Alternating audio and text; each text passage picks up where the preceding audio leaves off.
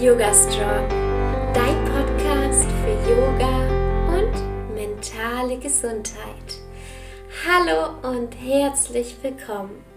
Ich bin Alexa Katharina und ich unterstütze Menschen dabei, Yoga in ihr Leben zu integrieren und nachhaltig an ihrer mentalen und körperlichen Gesundheit zu arbeiten. Kommunikation. Kommunikation ist so, so wichtig, doch oftmals entstehen durch fehlende Kommunikation oder durch Kommunikation Unannehmlichkeiten, Streits, Missverständnisse und so weiter. Ein Tool, das wir für uns nutzen können, ist die gewaltfreie Kommunikation. Ich habe mir heute eine Expertin in diesem Bereich eingeladen und freue mich schon richtig, da tiefer einzusteigen, da ich mich selbst mit diesem Thema zurzeit auch ganz viel beschäftige. Liebe Aurore, schön, dass du heute wieder hier zu Gast bist im Yoga Strong Podcast. Schön, dass du wieder da bist. Für alle, die dich noch nicht kennen, magst du noch mal kurz erzählen, wer du so bist und was du so machst? Mein Name ist Aurore Marseille. Ich komme ursprünglich aus Frankreich, bin aber schon inzwischen 30 Jahre in Deutschland, ähm, lebe am Chiemsee mit meiner Familie. Das sind drei Kinder, zwischen schon 15, ähm, bald 14 und 8 Jahren und mit meinem Mann und unserem Hund, den man vielleicht zwischendrin im Hintergrund bellen hört. Ähm, genau. Und von der Ausbildung her bin ich Erzieherin, habe aber inzwischen ganz viele Sachen weitergemacht, ähm, arbeite sehr viel mit Eltern und ähm, ihren Kindern als Familienberaterin und Elterncoach. Ähm, habe ich bei Familienlab nach Jesper Juhl ausbilden lassen. Ähm, PKIP-Leitung bin ich, das sind Baby- und Mama-Gruppen im ersten Lebensjahr. Und ähm, wie ich in unserem Gespräch vorher schon erwähnt habe, ähm, mache ich seit einiger Zeit Kinflex, biete ich Kinflex-Therapie an und Venus-Zentrierungstherapie nennt sich das. Und ähm, mit diesen verschiedensten Werkzeugen begleite ich Familien, ähm, ja, friedvolle Familienleben mit viel Leichtigkeit und ähm, Freude zu leben. Das ist so mein, meine Arbeit.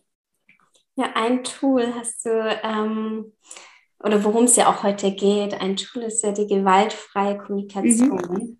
die du wahrscheinlich auch täglich nutzt, oder?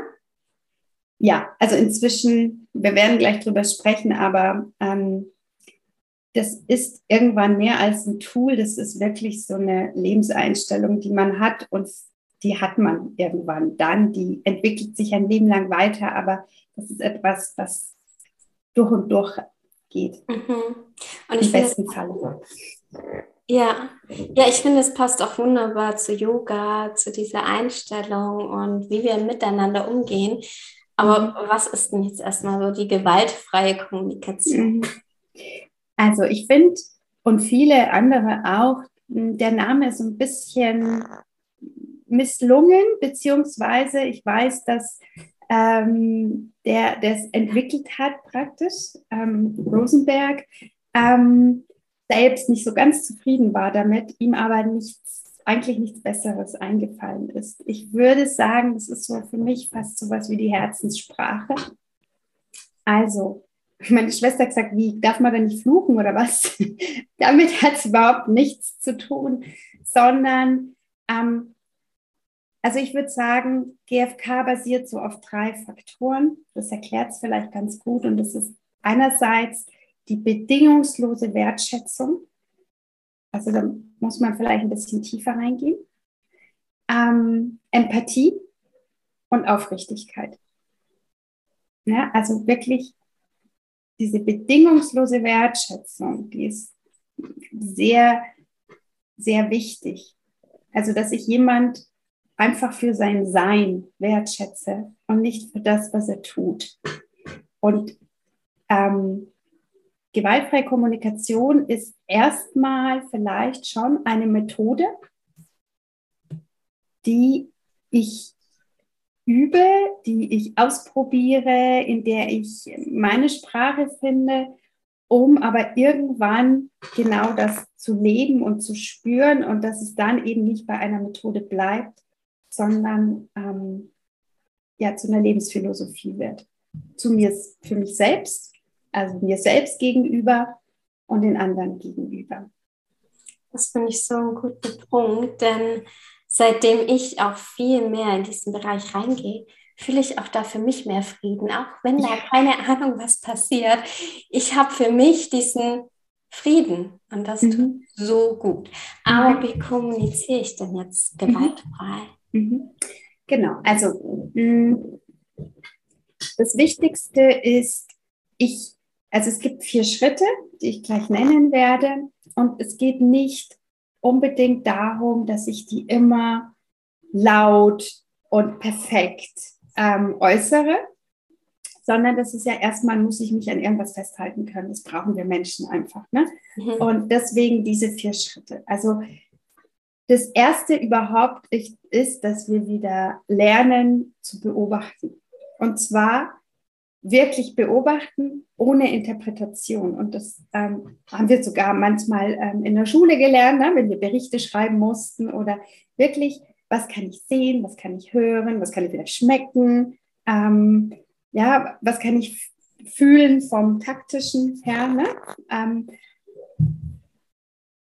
um einfach erstmal wahrzunehmen.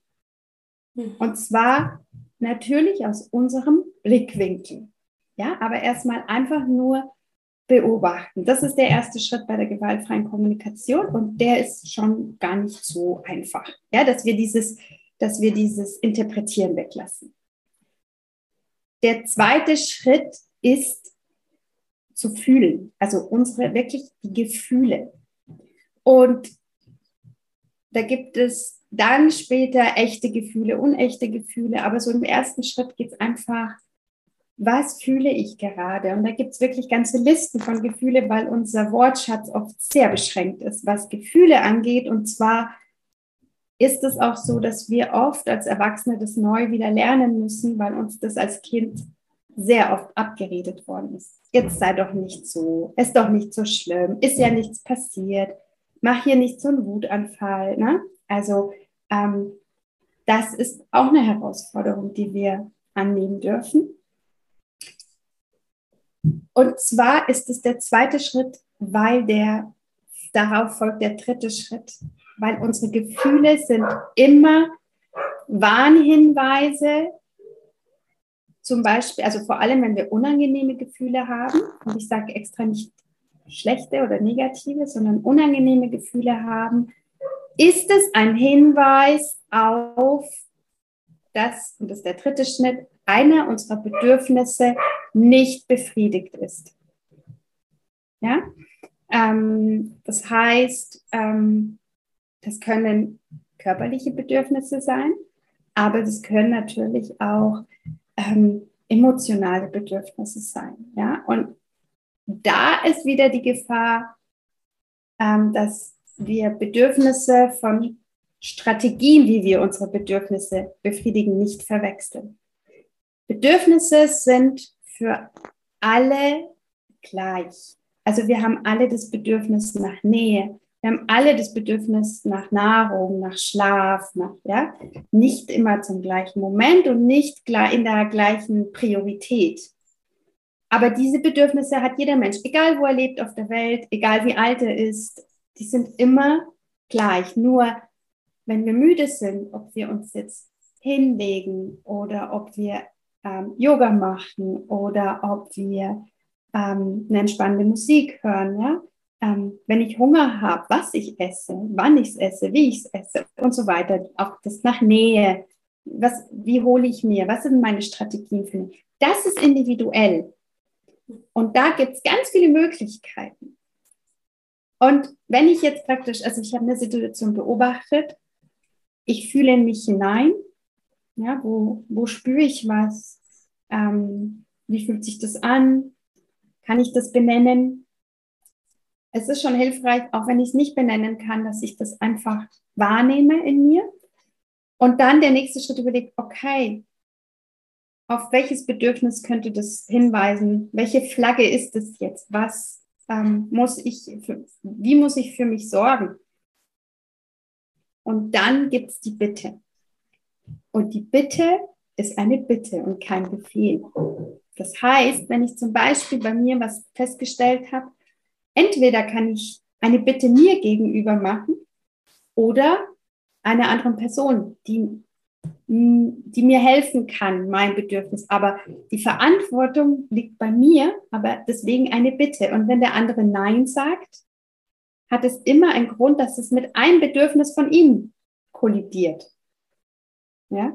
Und dann muss man halt weiter gucken. Aber das sind mal diese vier Schritte, also beobachten, fühlen, Bedürfnis, Bitte.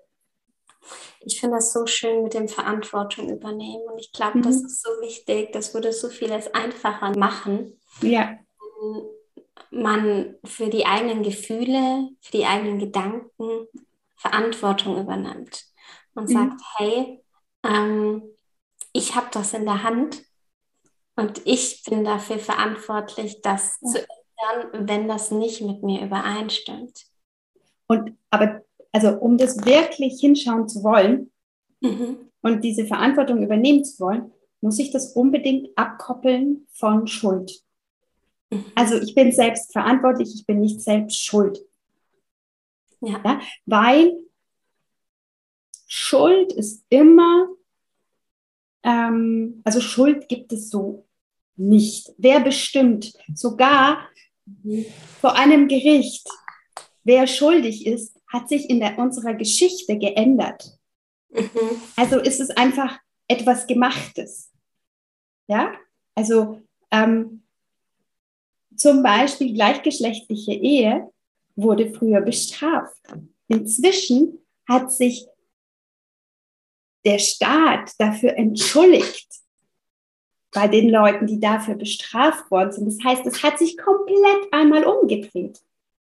Das heißt, Schuld ist etwas Kreiertes, mhm. weil in dem Moment, also das ist auch GFK, gewaltfreie Kommunikation, wir tun immer, immer, immer, immer, zu jedem Zeitpunkt das Beste, was wir tun können mit den Möglichkeiten, die uns in diesem Moment zur Verfügung stehen.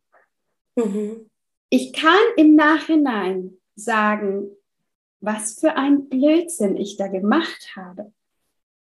Aber das kann ich erst, weil ich Abstand habe, weil ich die Erfahrung gemacht habe. Ich übernehme Verantwortung dafür. Das heißt, kann ich, muss, muss ich oder möchte ich es irgendwie wieder gut machen?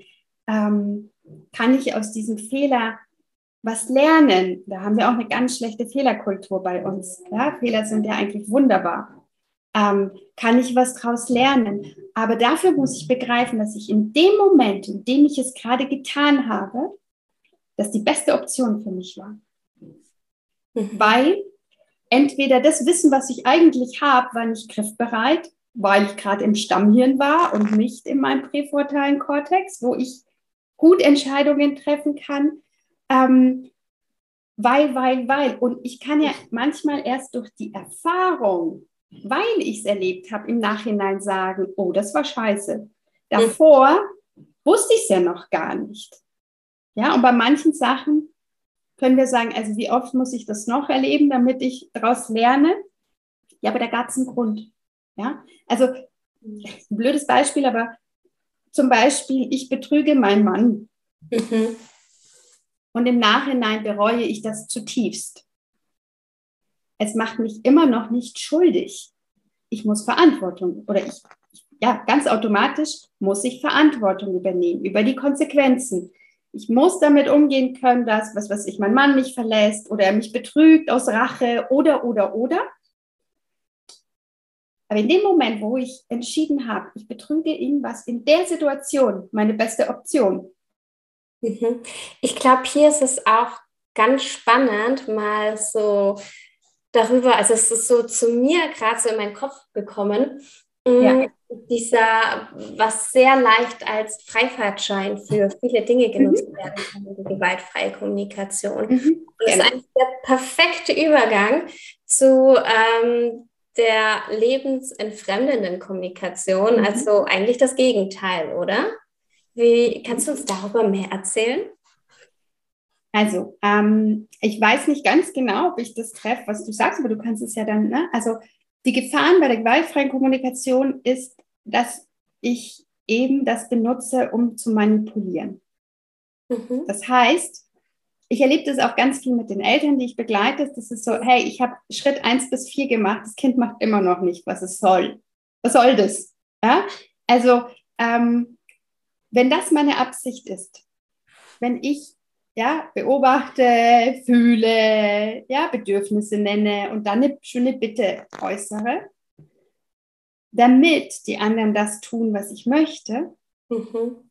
dann ist es nichts anderes als eine gute Methode, um Leute zu manipulieren.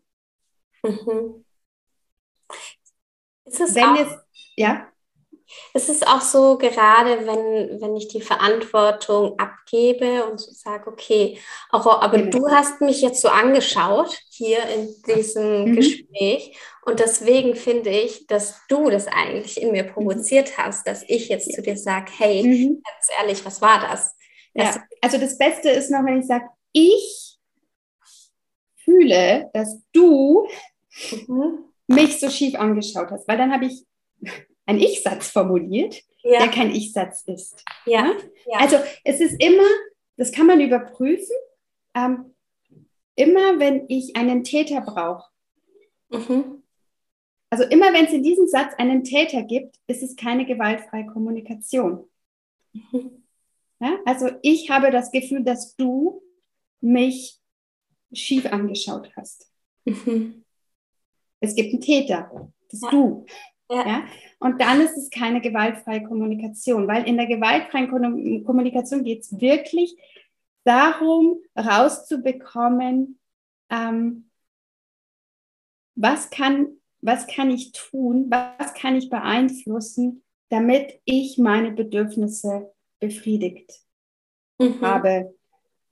Mhm. Und Verantwortung heißt immer zu gucken, was ist mein Anteil darin im Positiven wie im Unangenehmen. Ja, also, und aber, wenn ich nach meinem Anteil suche, gilt es einfach, mein Wert ändert sich nie. Ich bin wertvoll. Ich bin wertvoll, weil ich, ich bin. Ja, also, ähm, Rosenberg hat mal seinen Sohn gefragt, warum er glaubt, dass er, also was der Grund ist, warum er ihn liebt. Und er war ganz klein. Und er meinte, ja, weil ich jetzt nicht mehr in die Windel piesel, sondern aufs Töpfchen gehe. Nein, weil. Und dann hat er ihm gesagt, nein, weil du du bist. Und sein Sohn fand es so toll, dass er dann die Tage danach ständig zu seinem Vater hingerannt, ja, Papa, du liebst mich, weil ich ich bin. Und das ist so schwierig, das wirklich so also das eine ist, das wirklich zu spüren. Mhm. Das geht irgendwann schon. Also nicht jeder, weil, ne, das, aber das auch nach außen zu bringen, weil ähm, das ist immer das, was ich den Eltern sage, das, was wir selbst in uns fühlen und das, was wir nach außen bringen. Es sind zwei Paar Schuhe und natürlich, man kann also Rosenberg spricht von Giraffensprache und Wolfssprache. Also Giraffe ist wirklich dieses, dieses, ja, dieses Friedvolle, dieses immer am Guten glauben, dass wir eben alles immer das Beste tun, ähm, dass wir von uns sprechen, dass wir keinen Schuldigen brauchen. Und bei der Giraffe geht es eben sehr viel um Vorwürfe, um ähm, ja, dieses, es, es muss immer, es gibt nur eine Wahrheit und das ist meine Wahrheit. Und wir haben beide Anteile in uns. Und es geht gar nicht darum, dass wir nur Giraffe sein dürfen. Was und diesen Wolf, du hast es bei beiden Giraffe gesagt. Das erste war Wolf, oder? Äh, nee, das, also das, das, das erste ist Giraffe, wenn wir wirklich ne, aus, dem, aus dem Herzen, weil eine Giraffe hat ein großes Herz, halt einen langen Hals, also Abstand zum Ganzen. Ähm, ja? und, und der Wolf ist in dem Beispiel wo Tier, also ich hatte schon Leute, die sich mit Tieren, die, die fanden das nicht so gut, dass der Wolf da genommen wird. Ähm, aber es ist auch so, dass wir wirklich beide Anteile haben dürfen. Und manchmal geht der Wolf mit uns durch. Ja, und manchmal ist die Giraffe da. Und Ziel ist es natürlich, dass wir unseren Wolf zähmen. Ja, und ähm, oder beziehungsweise, wenn er kommt, zu sagen, ah, okay, du schaust vorbei. Das heißt, irgendwas ist hier nicht gut für mich, weil sonst würdest du jetzt nicht kommen. Ja, also es eigentlich, er zeigt uns, dass gerade etwas nicht in Ordnung ist. Und wir können sowohl in, in, in Giraffen- und Wolfssprache sprechen, wir können aber auch in Giraffen- und Wolfssprache hören. Das heißt, wenn ich mit der schönsten Giraffensprache daherkommt.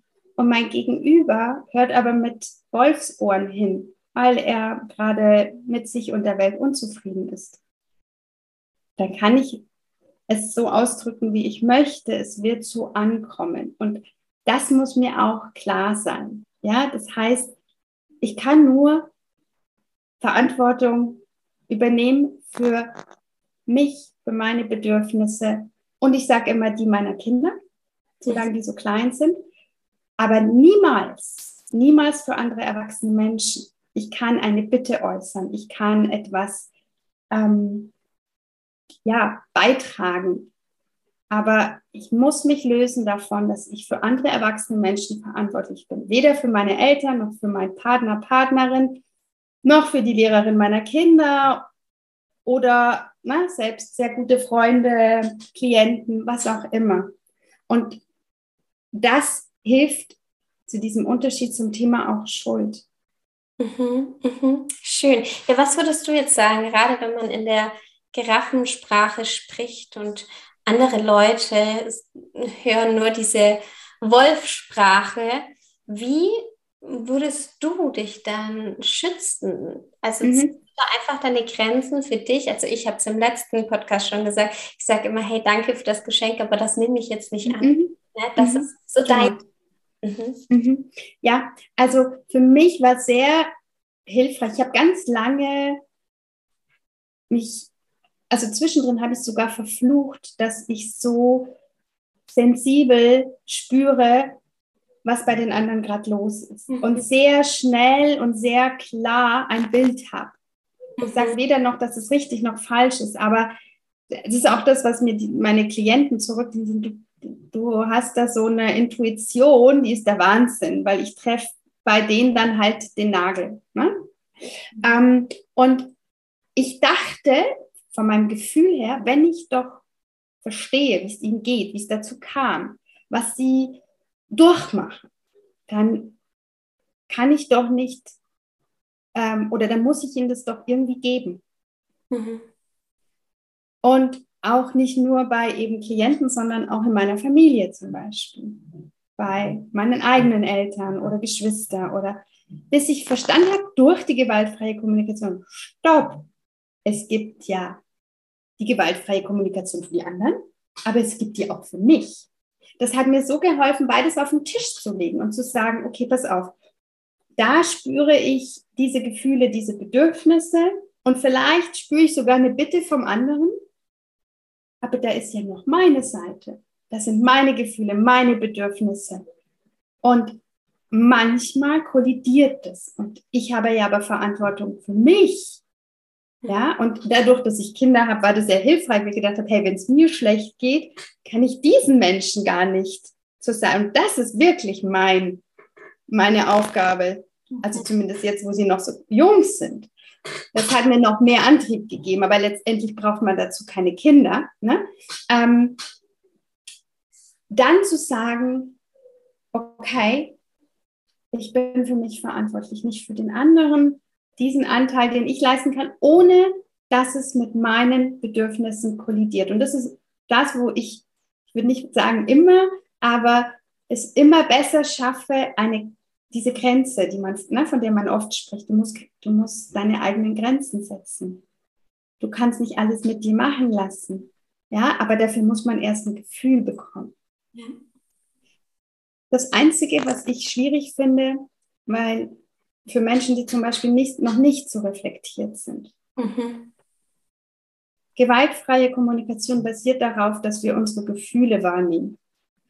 Und das können viele Erwachsene nicht mehr. Ja? Und deswegen sind körperliche Sachen einfach schon mal, also ich arbeite mit ganz vielen Eltern erstmal darum, dass sie sich einen Anker setzen, damit sie mehrmals am Tag denken,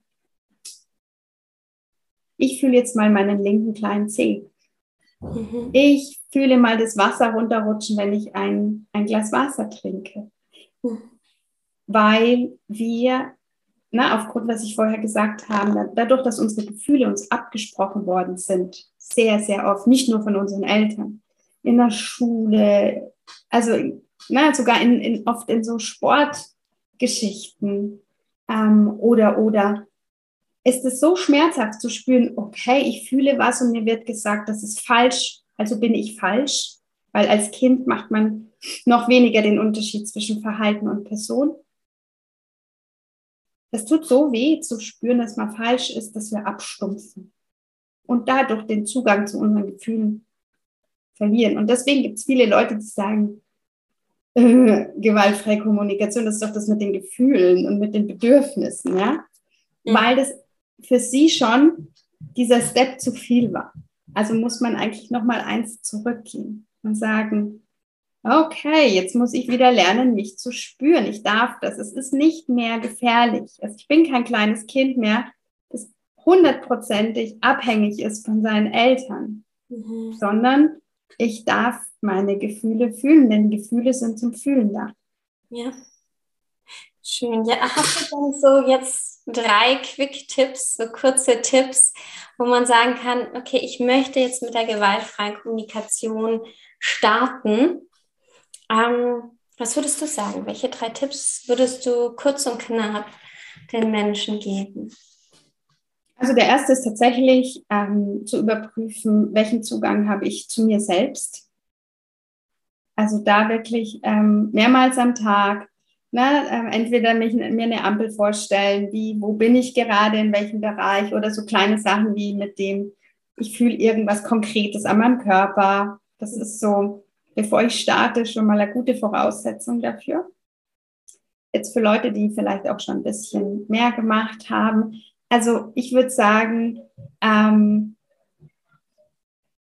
schon einfach sich, ähm, mir hat geholfen, das Standardwerk muss man auch vielleicht nach dem Titel schauen, vom äh, ähm, Rosenberg einfach, das sich anzuhören, was er mit gewaltfreier Kommunikation geschafft hat. Also das zu hören, um in diese Motivation zu kommen, zu sagen, wow, das, wenn er das, also er hat wirklich ähm, ja so Stämme, die seit Generationen sich bekriegt haben, hat er doch mit Hilfe der gewaltfreien Kommunikation geschafft, dass sie friedvoll nebeneinander leben können. Ja? Ähm, oder hat im Gefängnis ganz viel mit Opfer-Täter gearbeitet. Und zwar so, dass es wirklich darum ging, dass jeder da rausgegangen ist und, und in Frieden war danach. Ja, also das sind so Sachen, wo sagt, okay, also wenn es in so extremen Situationen funktioniert, dann ist das für mein Leben auf jeden Fall machbar. Mhm. Ähm, also sich das, ich habe das tatsächlich als, als Hörbuch angehört. Mhm. Mm, da kann ich dir gern was im Nachreichen. Ich verlinke. Gerne unter der Podcast-Frage, ja. Oder unter dem genau. Video, nachdem, ja. wo ihr das anschaut oder hört. Genau. Ähm, und das dritte, tatsächlich ist es auch, also man kann sich viel mit der Thematik beschäftigen. Ich muss sagen, es gibt auch Bereiche oder so eine gewisse Welt in der gewaltfreien Kommunikation, die mich nervt. So dieses, das ist wie mit immer, wenn das so zu einer Religion gemacht wird. Ne? Also wenn das um richtig und falsch geht, wenn das zu sehr ins Detail, ähm, weil es geht darum, wirklich seine eigene Sprache darin zu finden und sich, also diese vier Schritte als so eine Basis zu, ähm, zu haben, um da, das ist wie mit einer Fremdsprache. Mhm. Am Anfang fühlt sie sich komisch an, die geht einem nicht gut über die Lippen. Ich muss ständig nachdenken, nachschauen, Vokabel lernen und so weiter. Und je öfters ich sie spreche, und da muss man sich einfach trauen. Am Anfang ist es, ich sage immer GFK-Roboter. Meine Kinder haben die Augen verdreht und gesagt, oh Mama, du mit deinen Bedürfnisse.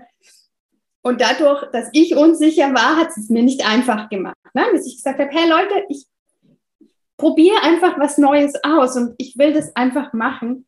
Sich zu trauen, über diese Methode drüber zu gehen, wo sich das alles fremd anfühlt, mhm. damit es dann sich in wirklich, wie bei der Fremdsprache, je öfter ich die spreche, umso mehr kann ich die Sprache auch spielerisch einsetzen und so weiter. Und so ist es mit GFK.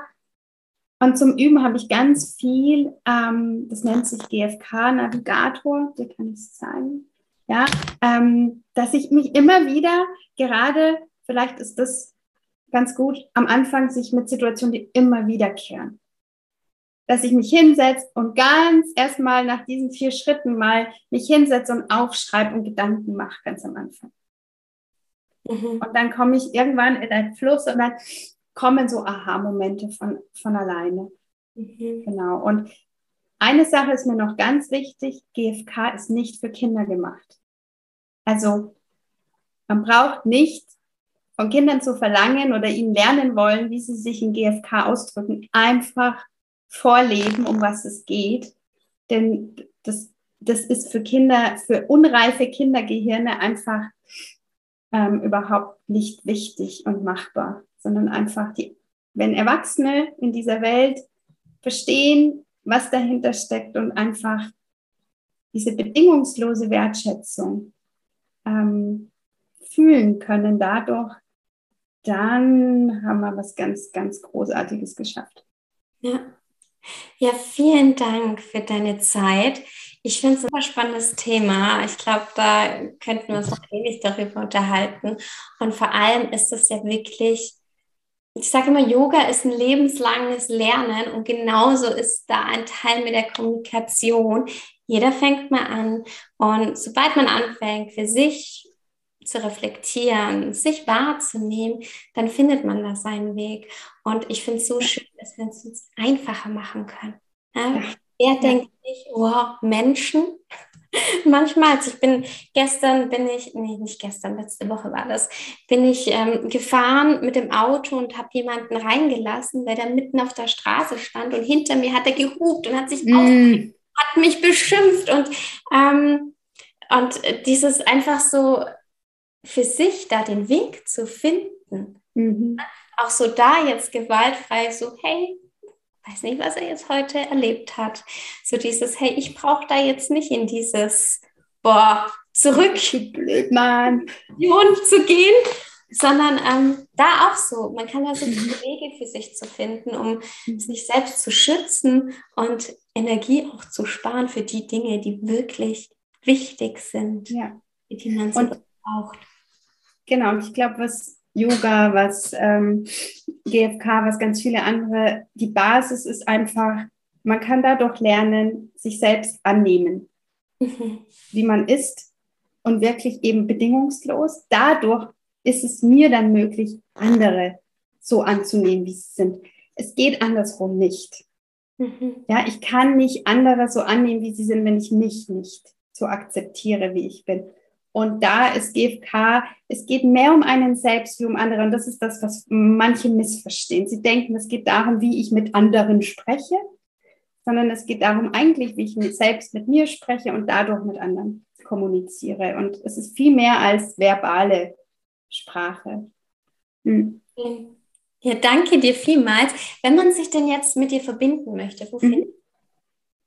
Ja, also ähm, über meine Internetseite seht ihr auf jeden Fall alle Informationen. Die ähm, darf auch weiter wachsen. Ähm, dann ähm, natürlich über E-Mail, ähm, direkt über Handy. Ähm, genau, aber ich glaube, googelt meinen Namen inzwischen, findet man einiges.